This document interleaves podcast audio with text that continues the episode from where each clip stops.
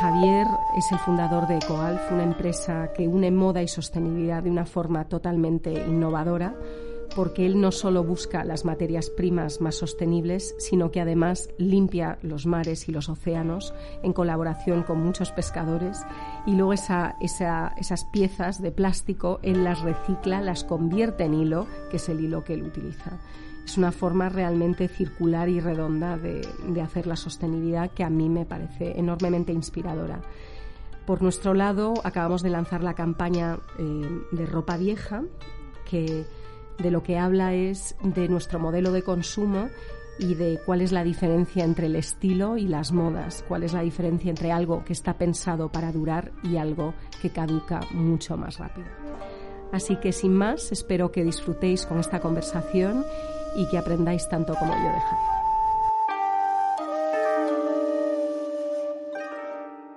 Pues Javier, muchísimas gracias por, venir hoy. Eh, además eh, sé que no sabías lo que era un podcast, lo cual me hace mucha gracia, porque yo estoy escuchando podcast todo el tiempo y, aprendo mucho a través de los podcasts. Entonces, bueno, luego te voy a enseñar cómo bajarte los buenos. Eh, y un placer estar aquí, encantado y encantado de saber lo que es un podcast.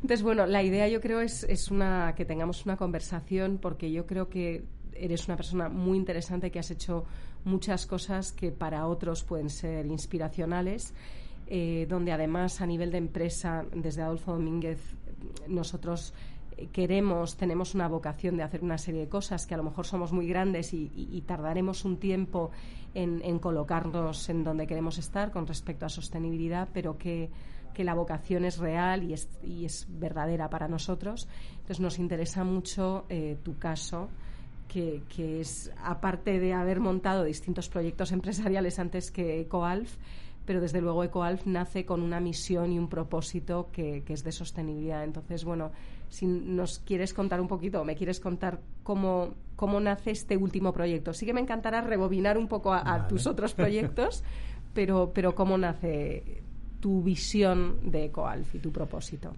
Pues mira, EcoAlf nace... Em, al final eh, vendí la otra compañía que tenía ¿no? en el 2000, a finales de 2008, principios de 2009.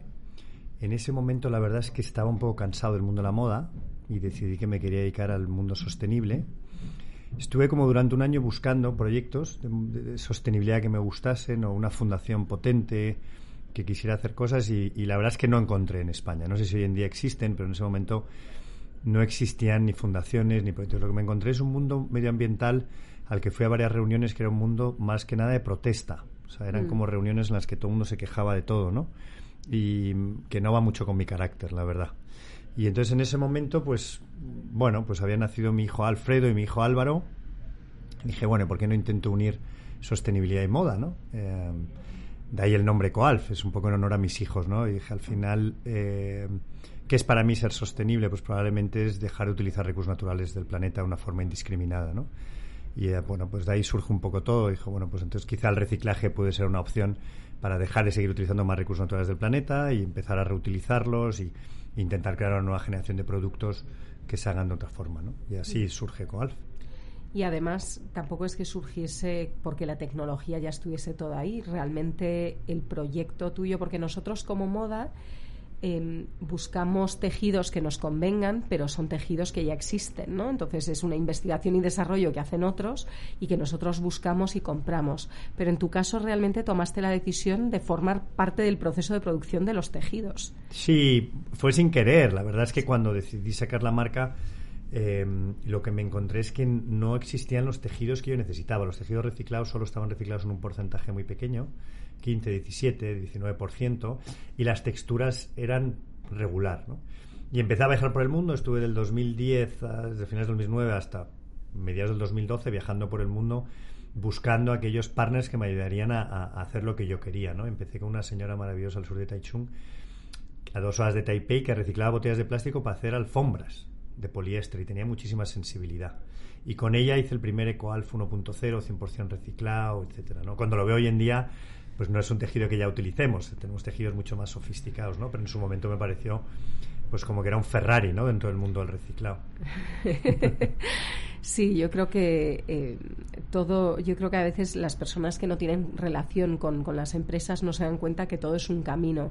Y yo de las cosas más valiosas que, por ejemplo, he aprendido de mi padre es que él siempre decía lo óptimo es enemigo de lo bueno, hmm. que es un poco lo que acabas de decir, es no no te quedes paralizado, ¿no? Hmm. Por, porque no está justo lo que tú... Y no te conformes, ¿no? Al final yo creo que también mm, hay, hay esa parte, ¿no? Yo creo que tenemos los emprendedores, aparte de un poco de taraos, pues también un poco de de inconformistas, ¿no? Y, al final, pues esos tejidos que había, pues a mí me parecían que no iban a ser nunca capaces de reflejar lo que yo quería reflejar, ¿no? Cuando empecé, yo me acuerdo cuando iba, les contaba a mis amigos, ¿no? Y, ¿pero qué vas a montar? No, pues voy a montar esto. Y no me miraban como, Buah, ya está, queriendo, va a coger el edredón viejo de la abuela para hacer una mochila, ¿no? Porque ese era ese concepto de reciclaje que existía, ¿no? Era un poco poco hippie, un poco de mala calidad, un poco de voy a reutilizar algo para, ¿no? Y decía, no, no, no, yo quiero crear un producto donde si yo no te cuento que he reciclado, tú no te enteres. O sea, ese, mm. es, ese es mi objetivo, ¿no? Y para mm. eso necesito tener unos, unos, tejidos que tengan la misma calidad que los mejores no reciclados, ¿no? Y por lo tanto, se tardó tres años en lanzar la compañía, ¿no? Desde que se tuvo la idea. Mm. Me recuerda un poco a nosotros cuando, cuando hemos lanzado Ecopieles, por ejemplo, en 2010, que tomamos la decisión de, de no utilizar productos animales dentro de la colección textil, es decir, fuera el ante, fuera el cuero y fuera los peluches, vamos a decir. Em, pues la idea era un poco, la clienta no, no es sensible en este momento a que esto sea sostenible o no. Entonces no lo va a comprar porque, en este caso, porque tenga un elemento de bienestar animal, porque la sensibilidad del cliente no estaba ahí en ese momento. Creo que tampoco lo está todavía particularmente, pero sí que se ha avanzado muchísimo. Entonces, para nosotros fue buscar otro tipo de argumentos, es decir, desde la empresa nosotros creíamos que era lo que había que hacer, entonces buscamos otro tipo de recursos. En el caso de las ecopieles, por ejemplo, eh, le decíamos en España, es que yo, creo que en España hay una cultura heredada de lo árabe que es de mucha limpieza, ¿no? La mujer española pues le gusta todo muy limpio. si te vas al norte de Europa verás que no tienen esa sensibilidad. y entonces les decíamos, pues mire, es que esto no tiene que ir a la, a la tintorería, lo puedes echar a la lavadora como si lo metes una vez a la semana. Y esto a la mujer española la, la conquistó. Y, y, que no era para nada desde donde nacía el proyecto, ¿no? y que ahora podemos pensar, Dios mío, que no se lave todo demasiado, que las microfibras que van al agua, ¿no? Pero es que es un camino y no, no sabes. ¿Tú dónde ves el camino ahora mismo? de moda y sostenibilidad. Sobre todo el camino lo que tienes que tener es la coherencia y la, y la persistencia, se dice, ¿no? Eh, la perseverancia, ¿no? O sea, yo creo que este es tu camino y tienes que pelear por ese camino, ¿no? Y está claro que cuando intentas incorporar, pues como en vuestro caso en el 2010 o en el caso de Coalf, algo nuevo al mercado, pues va a costar, ¿no? Porque la gente no está preparada, los compradores no están preparados, bueno, es, es, algo nuevo, ¿no? Y al final lo nuevo, pues, pues tarda, ¿no? Y lo que es muy importante es que en ese camino no te desvíes, porque si no al final lo que fue tu visión deja de ser tu visión, ¿no? Porque es más fácil desviarse, o sea, al, final ser sostenible es más complicado que no serlo, ¿no? Todo es mucho más complicado, los procesos, bueno, todo, ¿no? Pero yo creo que es muy importante mantenerlo. Y, y luego la gente, yo creo que, bueno, pues vas haciendo tu hueco, vas haciendo tu hueco, vas haciendo, la gente entiende que, bueno, esto es lo que ellos quieren hacer, ¿no? ¿Qué cliente tienes tú hoy? porque estáis creciendo mucho. ¿Dónde, dónde tenéis puntos de venta para que quien no Bueno, nosotros, nosotros somos multicanal, ¿no? Entonces vendemos pues un 65% a través de clientes multimarca, eh, tenemos 1.200 clientes en Europa, de los cuales 200 son España, ¿no? El resto es fuera de España. Mm. Y luego tenemos unas cuantas tiendas, pues, eh, pues, en Madrid, en Barcelona, en Málaga, en Berlín, en Ámsterdam, Tokio, que abrimos la semana que viene. Pero bueno, abrimos dos, tres tiendas al año, no más. ¿no? Mm. Y luego hemos abierto también, eh, tenemos todo el negocio de online, y mm. de venta ¿no? Eh, a través de Internet, que, la verdad es que nos va muy ¿Y, bien. ¿Y cuál es el perfil, tú crees, de alguien que, que está comprando EcoAlfa ahora y que, y que es sensible a, a, la propuesta de valor que tenéis? Bueno, nuestro, nuestro perfil empezó más bien gente entre 30 y 45 años. Es verdad que nosotros arrancamos con un mundo de la chaqueta, que también tiene un precio X, ¿no? Y luego, a medida que hemos ido incorporando eh, colecciones, pues más zapatillas, eh, toda la inversión en algodón reciclado, todo lo que significa camisetas, sudaderas, pues hemos ido rejuveneciendo muchísimo la marca, ¿no? Y hoy en día yo creo que tenemos ya mucho cliente eh, mucho más joven, ¿no? ¿Y eh, compran porque son sensibles a la sostenibilidad o realmente les gusta la, estética de lo que propones o, incluso la marca sin saber muy bien qué hay detrás? Yo creo que hay de todo. O sea, mm. yo soy el primero que siempre digo que yo no... O sea, a mí me costaría mucho comprarme un traje de baño si no me queda bien y no me gusta el color, por mucho que me encante tu historia de que estás sacando la basura del océano, ¿no? O sea, al final yo creo que tiene que ir todo unido. Comprar por lo que ha, solo por tu historia detrás, pues es complicado, ¿no? Yo creo que el mundo de la moda requiere un diseño, requiere una calidad, requiere una relación calidad-precio, etcétera, ¿no? Entonces, lo que sí que es verdad es que lo que hay es una fidelidad brutal a la marca. Y es una cosa que yo siempre lo he notado desde el principio, ¿no? Porque cuando nosotros llegaba la gente a la tienda, le explicabas, mira, así es como reciclamos las redes de pesca, o así es como reciclamos el café, o así es como reciclamos el algodón, qué problemas tenemos cuando reciclamos el algodón, qué inconvenientes hay, por qué no podemos hacer estas calidades. Bueno, y la verdad es que tú luego veías a, la gente volver a la tienda y contarle a sus amigos lo que nosotros le habíamos contado. Se convertían un poco en prescriptores, ¿no? Y eso ha sido una cosa que ha perseguido mucho a Coalf, donde se ha convertido en una marca donde la gente que le gusta la marca y que la sigue se convierte en muy fiel, ¿no? Y cuando hace un regalo, está regalando una historia, ¿no? Pues mira, esto es, ¿no? Está hecho. Y esto más en ciertas generaciones, estoy pensando millennials, generación Z, que me imagino que todavía es muy joven para, para lo vuestro, o incluso nuestra generación, que somos X. pues mira, tenemos todo tipo de gente. Y a mí me encanta ir a la tienda y encontrarme padres con hijos comprando, porque a mí, por ejemplo, me costaba mucho de pequeño llevar la misma marca que llevara mi padre. Mm. Y, um, y Ecoal se ha convertido en bastante transversal. Entonces al hijo le parece muy cool, a lo mejor por toda la historia que representa, ¿no? Y los valores que representa. Y en cambio al padre a lo mejor le gusta porque es una gabardina pues muy limpia y, mm. que puede utilizar el día a día, ¿no? Con lo cual es eh, es distinto, ¿no? Eh, mm. Pero sí, es una marca que, que, la verdad es que funciona para muchas edades. ¿Y, dónde ves tú eh, cómo están, pues eso, las iniciativas que están tomando el resto de la industria? Hablo de la moda con respecto a la sostenibilidad, porque tu propuesta es muy distintiva, es muy distinta.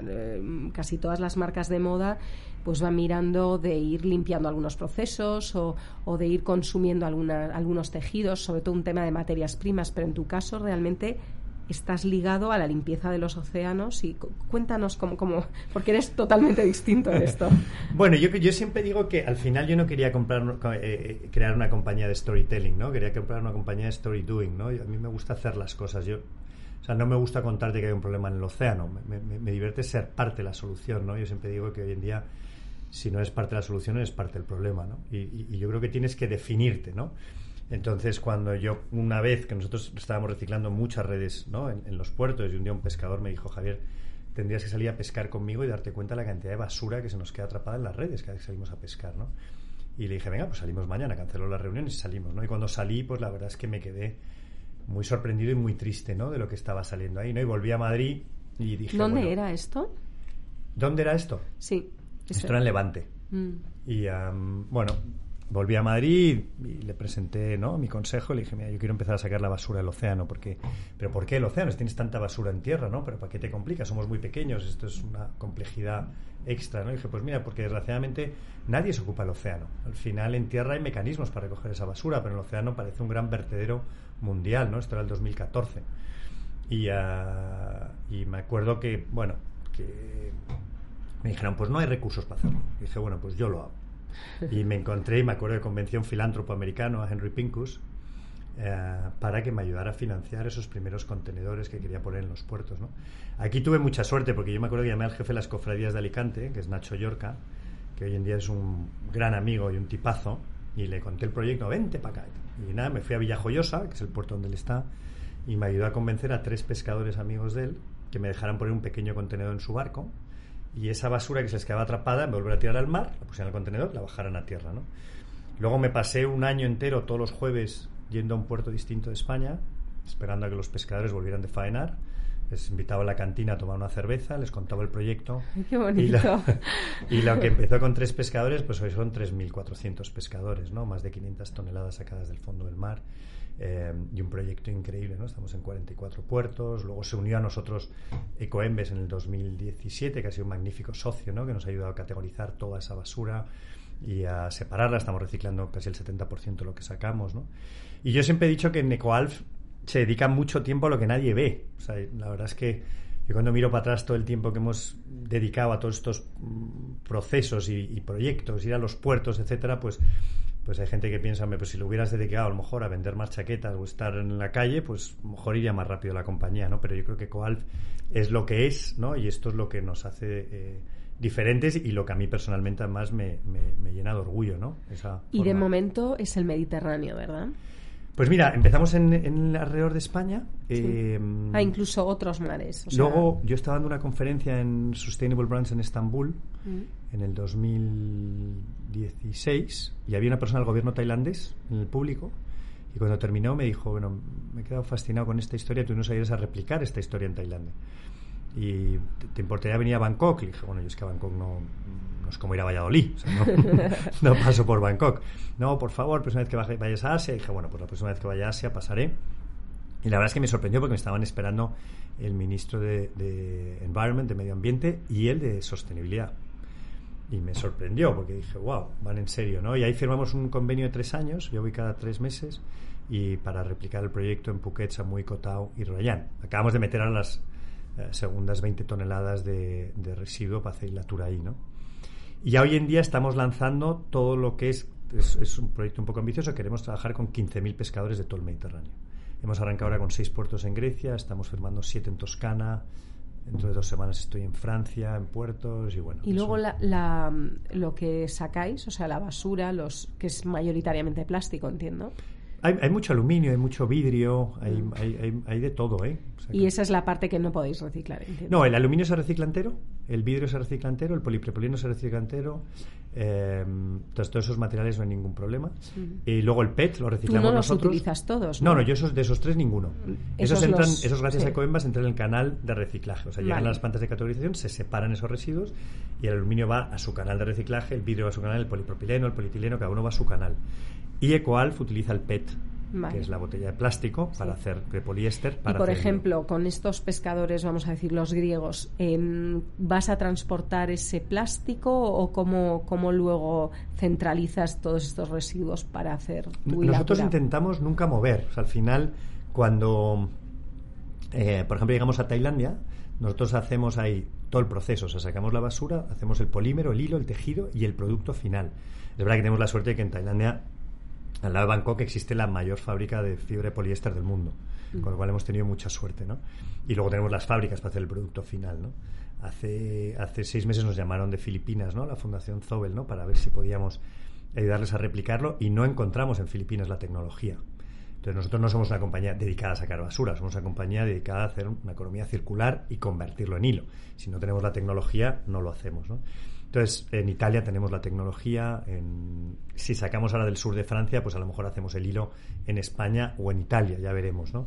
Eh, bueno, tenemos que empezar a ver cómo canalizamos todos esos. ¿Y cómo es exactamente ese, proceso? O sea, ¿se, saca el plástico y entonces se, derrite o cómo es? Bueno, lo conviertes en escama como esa botella la limpias, la conviertes en escama, que son trocitos pequeños. ¿Y cómo se hace eso? ¿Con una pulverización? O sea, ¿se, tritura o cómo es? Sí, es un, bueno, primero tienes que limpiar. Es que para ti todo esto es evidente, pero para los demás no.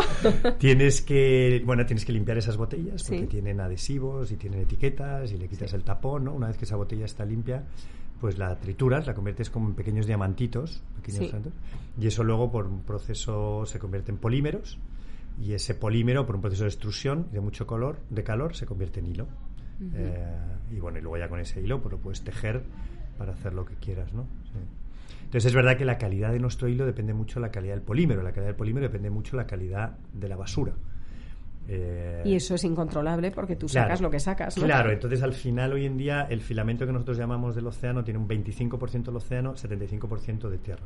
es un mm. filamento 100% reciclado pero el 25% es componente mar y el 75% tierra, ¿no? Porque es verdad que la botella de plástico que nos podemos beber tú y yo mañana sí. lleva puesta reciclando en un mes. Esa botella de plástico en el mar a lo mejor lleva siete años y ah, está muy destrozada. Claro. La calidad es mucho más complicada. Es que es insospechado, o sea, es tan, tan complejo. O sea, yo sinceramente tengo la sensación que cuanto más sé, menos sé de nada, ¿no?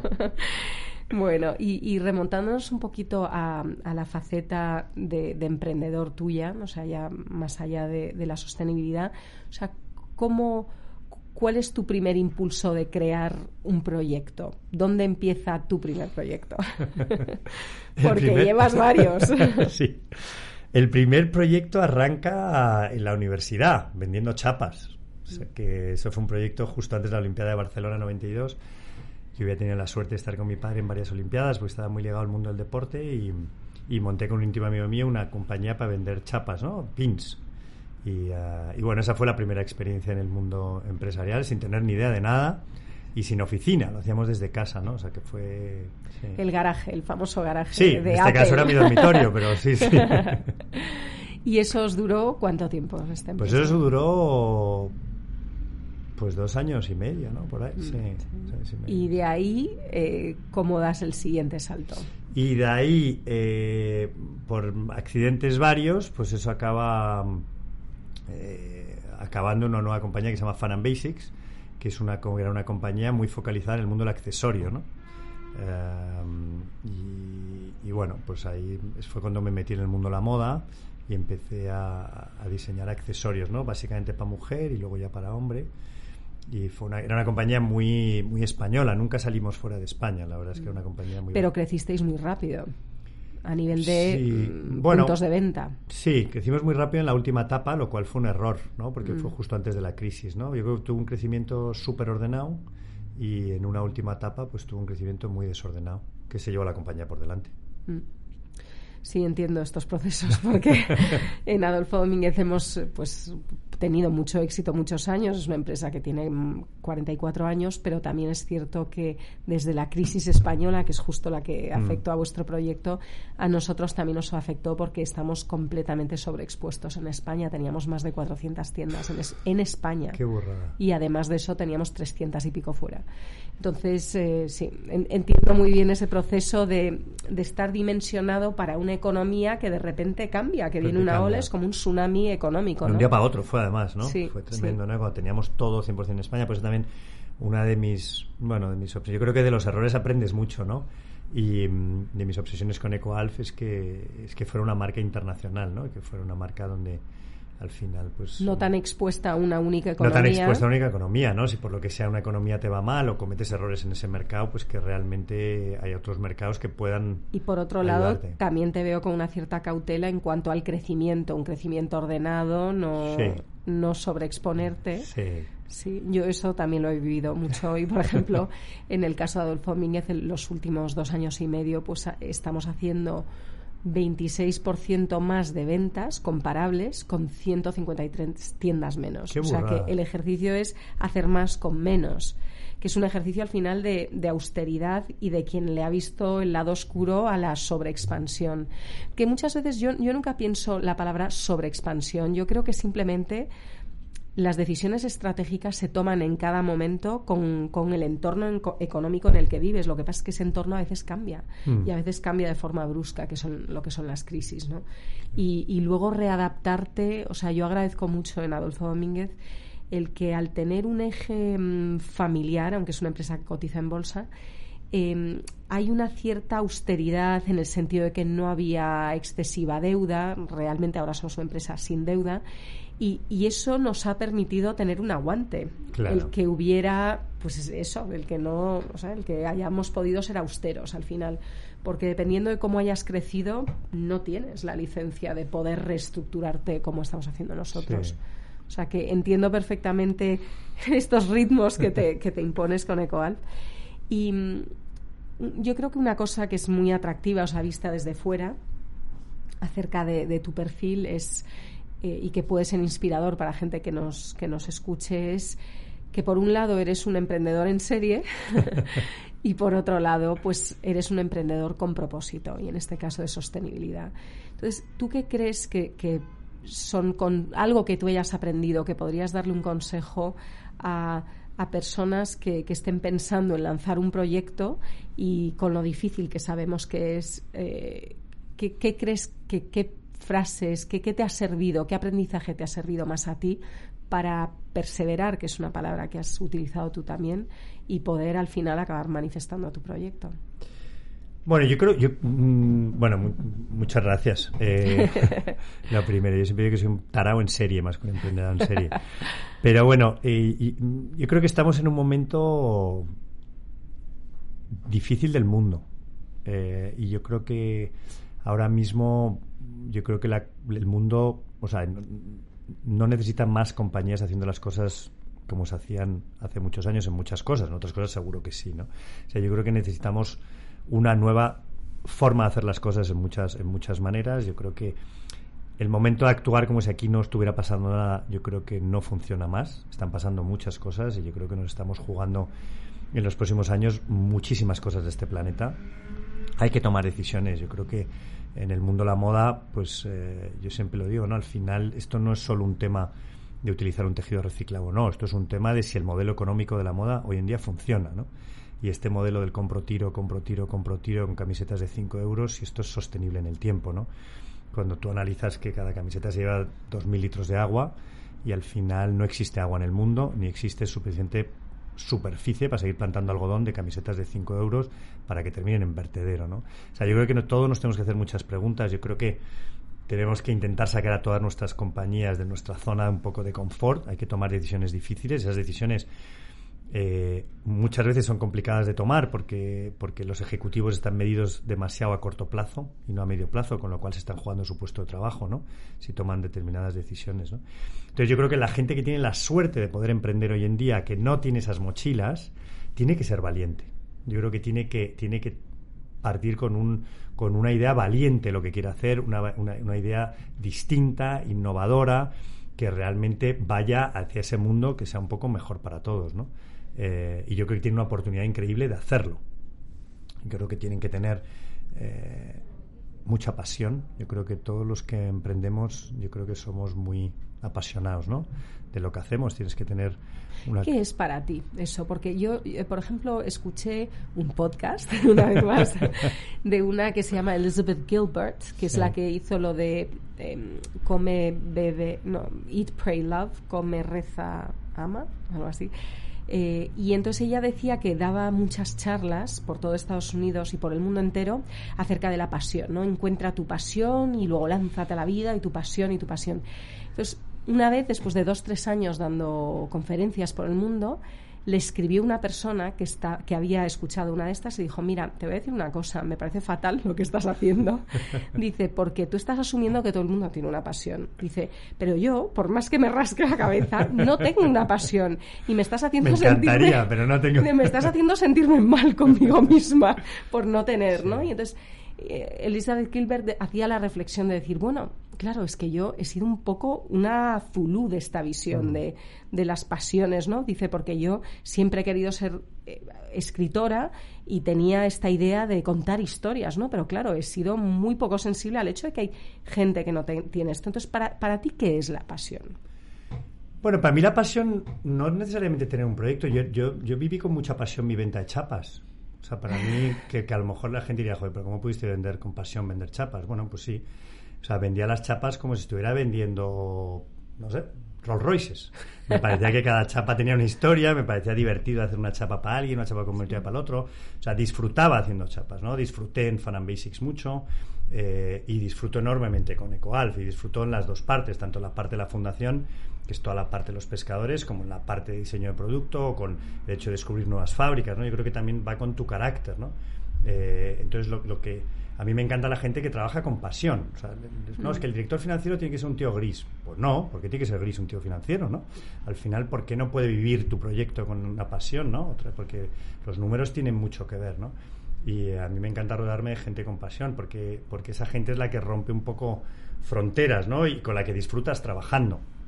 Entonces yo creo que la pasión, hay gente que es como que está esperando en casa que le venga la pasión. Bueno, pues es que, es que a veces te sorprende, ¿no? Llegas a un restaurante y ves una camarera que está disfrutando con su trabajo, ¿no? Y al, al lado, pues, pues, pues no está disfrutando. Bueno, pues, pues, eh, ¿por qué? ¿Porque el trabajo es distinto? No, porque esta señora ha decidido que va a disfrutar con su trabajo, ¿no? Y que está orgullosa de su trabajo y va a hacer que sea un trabajo que a ella le llene. Y entonces tú, por ejemplo, esta, esta energía, al final, la pasión es una energía, ¿Cómo la sostienes eh, en tu vida? Por ejemplo, si, si, puedes o quieres compartir algo, ah, un poco higiene mental de, que digas, no, pues es que yo me cuido de esta forma.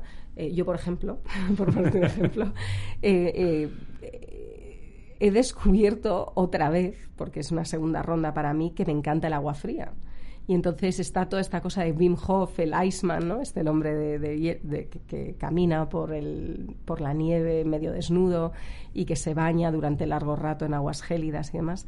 Entonces, em, yo he descubierto que me gusta, pero es para mí es un segundo descubrimiento porque yo estuve interna un periodo, cuando tenía 12 años, estuve interna dos años en Alemania y era un colegio que te despertaban a las 5.55, todavía me acuerdo, con una campana así, don, don, don. Entonces bajábamos corriendo y teníamos que correr alrededor del colegio, que eran como unos 3 kilómetros, nevase, lloviese, daba exactamente igual.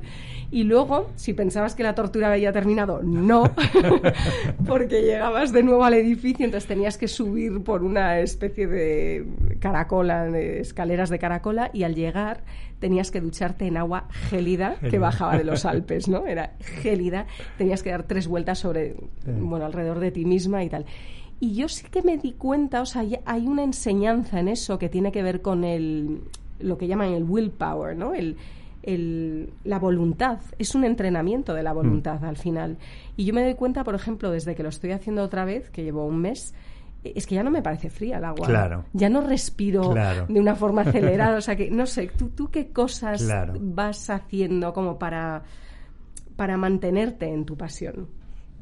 Y que no acabe contigo pues el día a día. Sí, bueno, pues yo creo que, que ir ilusionándote, ¿no? Con distintos proyectos y ir disfrutando y, y intentar que lo que los bueno que las piedras que te encuentras en el camino que son muchas pues eh, no te afecten mucho, ¿no? Y, al final, pues ir, saltando, ¿no? Esos pequeños obstáculos y, ir viendo cómo va. ¿Y eso cómo lo haces? ¿Lo relativizas en tu cabeza? ¿Te, hablas a ti mismo? ¿O simplemente dejas pasar el tiempo y, esperas a que se te pase un poco el disgusto? Yo tengo mucha tendencia a focalizarme en lo bueno. Mm. Entonces, eh, si a lo mejor yo he tenido tres malas noticias, pero he tenido una buena, pues, eh, pues yo creo que hay gente que se agarra más a la mala y yo me agarro más a las buenas, ¿no? Al final. Pues eso es una técnica. sí, es un poco cercano a lo que llaman hoy en día lo de la gratitud, ¿no? Eh, te dicen de guardar un, diario de gratitud todas las noches. Te escribes tres cosas por las que estás contento de lo que pasó ese día, ¿no? Que seguro que se puede. Yo creo que sí, bueno, hay un dicho español, ¿no? Siempre ves el vaso medio lleno, medio vacío, ¿no? Yo creo que eso también es un tema de carácter, ¿no? Y lo puedes mm. ver. Y es muy fácil verlo medio lleno, medio vacío, porque al mm. ¿Y hay eh, cultura familiar en tu casa de, ver el vaso medio lleno en vez de medio vacío o, es una cosa muy de tu carácter? Pues me imagino que me imagino que sí que lo había, sí, sí, probablemente sí, ¿no? Y uh, mi abuelo, por ejemplo, Marsans, pues también era súper emprendedor, era mm. un montón de viajes Marsans también en la guerra. Mm. Bueno, y, y, um, y, siempre era un, sí, siempre, siempre era muy del vaso medio yo me acuerdo cuando empezaba con todos mis negocios de los pins, que nadie entendía con lo otro, pues a él le parecía que estaba inventando Apple, ¿no? O sea, al final era como... O sea, que te apoyaba. Sí, me apoyaba mucho, como que le hacía mucha gracia que le contara, ¿no? Y porque si le había conseguido vender a esta compañía de repente con 18 años 2.500 pins, ¿no? Y, mm. eh, y, tal, y cómo lo fabricaba, y cómo lo traía de Taiwán, y cómo lo sacaba de aduanas, y cómo tenía medio comprados a los de aduanas en Madrid, porque siempre le regalaba un paquetito de pins cada vez que llegaban un eh, que llegaban los cargamentos, ¿no? Yo recuerdo que tenía tíos en aduanas aquí en Madrid que tenían colecciones de pins enormes con sus hijos, ¿no? Porque cada vez que llegaba un cargamento, pues yo les regalaba tres o cuatro pins, ¿no? Y eran y siempre me sacaban los pedidos en 24 horas, ¿no? Bueno, no sé si esto se puede contar, pero... era un pin, era, un pin. Que costaba muy poco, yo ni me acuerdo qué costaba un pin, pero era como 0, algo, ¿no? O sea, eran céntimos, ¿no? Lo que costaban los pins, sí. Había que vender millones para ganar dinero, pero sí. Y mm, estoy pensando ahora un poco en, gustos, aficiones tuyas o, libros, por ejemplo, que hayan construido tu, tu forma de ver el mundo. Em, yo, por ejemplo, noto que en los últimos 10 años, por ejemplo, yo leía muchísima ficción creciendo, mucha novela pues, muy clásicos, porque yo tenía un padre como que me hizo una lista de lecturas. Me dijo, los mil y un libros que hay que leer antes de morirse. Entonces, el porque le encanta la filosofía tu padre, claro, ¿no? muchísimo, muchísimo sí, Entonces, bueno, yo en la carrera, pues Dostoyevsky, Sartre y todas estas cosas, ¿no? Em, pero sí que noto, por ejemplo, que en los últimos años, independientemente de trabajar en empresa o no, eh, que leo cada día más mm, non-fiction, ¿no? más ensayo.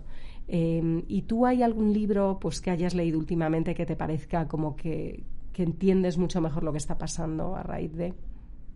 Bueno, he terminado la semana pasada el libro de la historia del fundador de Patagonia, que me ha parecido apasionante el libro. Ay, sí. el de Let My People Surf. Sí, exacto. Me ha parecido un libro muy inspirador y muy bonito, de una persona con mucha coherencia, eh, por qué crea la compañía, cómo lo hace, y que además viene unido con el fundador de North Face, que tuve la suerte de escucharle en unas charlas en, en, Palma de Mallorca hace como nueve años que hizo en, en, las oficinas de Camper.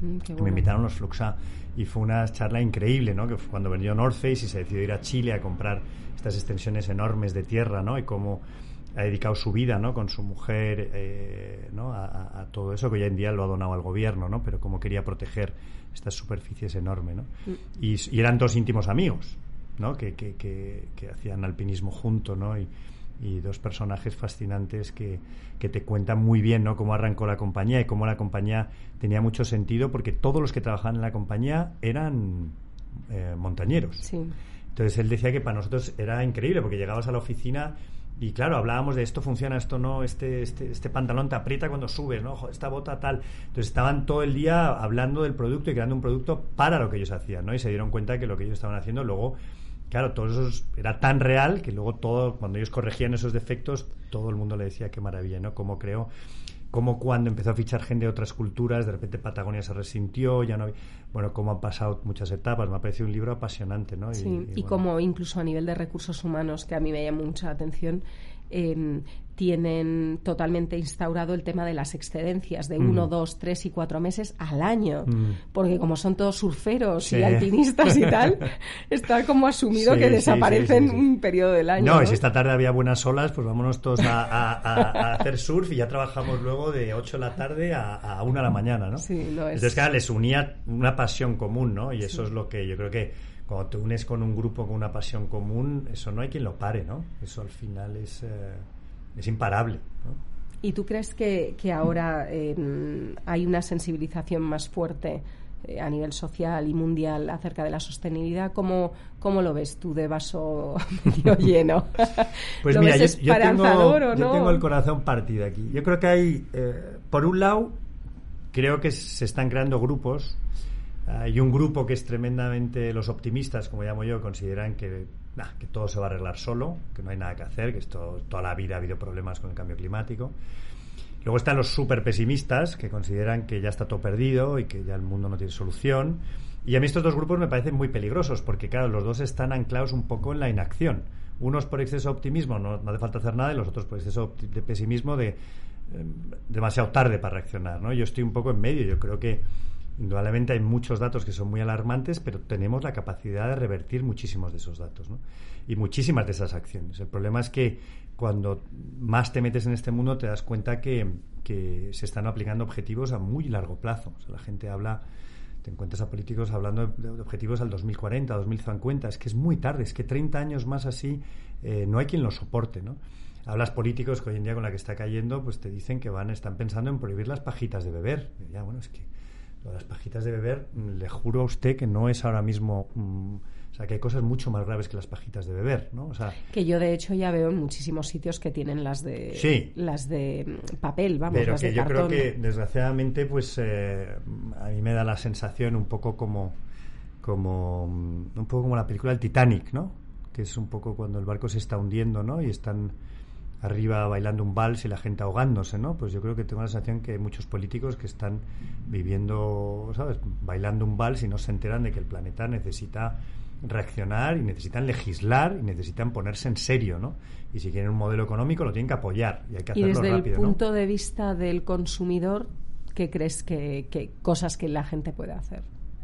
Bueno, yo creo que está o sea, en los últimos, yo te diría que incluso menos de dos años está cambiando muchísimo, ¿no? Yo creo que eh, Greta, que es una persona también muy criticada, pues yo creo que ha hecho muchísimo por el mundo medioambiental, ¿no? Ha hecho que se hable mucho, ha hecho que despertar conciencias en, la gente joven, en la gente de 12 años, 11, 13, ¿no? Que, que les ves que son muy, muy creyentes, ¿no? Nosotros damos, vamos mucho a colegios y a universidades Y, ves que la gente joven quiere ser sostenible, pero yo a veces discuto con ellos, porque quiero ser sostenible, pero quiero seguir comprando 20 camisetas de 5 euros. ¿no? Digo, pues mira, esto no es compatible. Al final, eh, esto no es compatible porque este modelo no es compatible. Tienes que comprar menos, sobre todo menos, y tienes que comprar mejor. Mm. al final eh, es muy importante, ¿no? Porque esto no funciona. Entonces tienes que empezar a tomar decisiones, mm. porque todos unidos el impacto es rapidísimo, ¿no?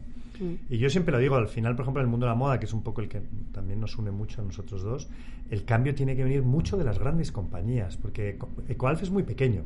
O sea, Ecoalf puede hacer ruido, ¿no? Eh, pero el gran cambio lo tienen que hacer los grandes. Los grandes son los que tienen la capacidad mm. de arrastrar a la industria, de arrastrar a los proveedores, de hacer ese gran cambio. Y, y, ese gran cambio entiendo que es difícil, pero son ellos los que tienen la fuerza de hacerlo.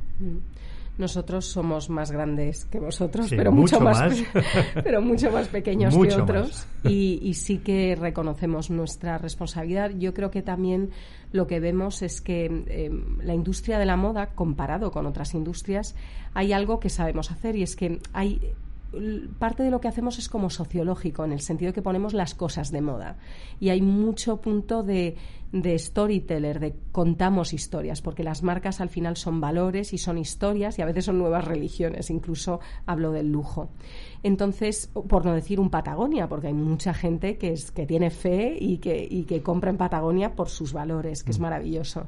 Entonces, nosotros eh, estamos queriendo asumir nuestra parte y decir, oye, vamos a hablar de, de, la sostenibilidad, pero incluso bajando hasta el fondo, ya no de materias primas, que por supuesto hay que hacer ese trabajo, pero también el modelo de consumo. Total. ¿Por qué no hablamos de consumir menos?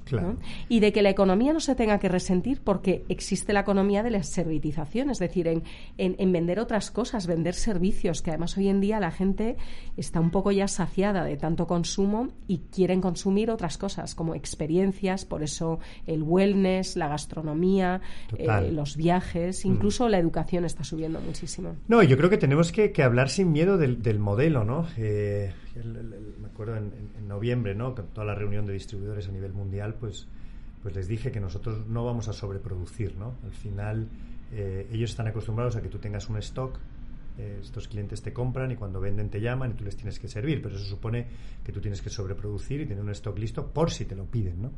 Dije, bueno, es que yo no quiero tener un stock listo por si me lo pides, porque al final, si no me lo pides, ¿qué hago con ese stock, no? Entonces yo creo que la sobreproducción hoy en día en el mundo de la moda es un problema enorme, ¿no?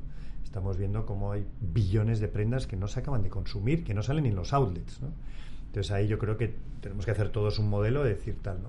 Todo este mundo de la continua promoción a mí me parece tremendo, ¿no? Nosotros en EcoAlf no hacemos promociones, no hacemos Black Friday, no entramos en nada de esto. Y al final, ¿por qué? Porque creemos que es un tema que incentiva consumo, genera más basura, eh, y la gente al final parece como que la estás todo el día como, como intentando hacer la trampa para que consuma más y más y más, ¿no? Yo creo que los productos tienen un precio, esto, y luego, por supuesto, en la época de rebajas tradicional, pues bueno, le haces un descuento porque, bueno, si no, eso se va a quedar ahí, ¿no? Pero eh, hay muchas cosas de este modelo que al final yo creo que todos tenemos que plantearnos, ¿no? Mm. Hacia dónde nos lleva, ¿no? Sí, nosotros, a mí me parece muy consecuente lo que estás haciendo y, y nada, nosotros ahora acabamos de lanzar una campaña que se llama Ropa Vieja y que de lo que estamos hablando es, si vamos a hablar de reducir el consumo, hay que hablar de prendas que estén hechas para durar, desde cómo están cosidas, a los tintes, a las telas bueno, es que lo más sostenible es que tu prenda sea, eh, tenga durabilidad. Exacto. Y que la durabilidad... Y, hablando, y hablando de moda, porque la moda ha sufrido muchísima disrupción en los últimos años, eh, en los últimos ya 10, 15, 20 años, eh, desde, desde el diseño. Es decir, hay prendas que están manejando unos códigos de atemporalidad y hay otros que están en el exceso, un exceso que ya está pensado para que te sature después de seis meses, días. Yo es que esta camisa roja con el lazo gigante es que ya no la puedo ver más. Puedo ver más, claro. Entonces, bueno, es, hay muchas reflexiones muy interesantes que hacer y y nada, Javier, yo te agradezco que, pienses con nosotros y que con nosotros piensen todos los que todos los que nos escuchan, porque yo la verdad que soy un poco de la creencia de que cuando when you know better you do better, que es cuando cuando eso, pues, cuando sabes más haces mejor. Y que tiene mucho que ver con la educación, ¿no? A mí siempre me gusta decir que que vivimos muy obsesionados con qué tipo de planeta vamos a dejar a nuestros hijos y deberíamos estar un poco más obsesionados con qué tipo de hijos vamos a dejar al planeta, ¿no? Y eso va muy unido a la educación, ¿no? Y al conocimiento y a informar, ¿no? Porque y te das cuenta que, que, cuando la gente entiende e informa, pues la gente reacciona de forma distinta. Pues te animo a los podcasts, se aprende mucho a través de los podcasts. Bueno, Me voy a muchas gracias. A vosotros, un placer.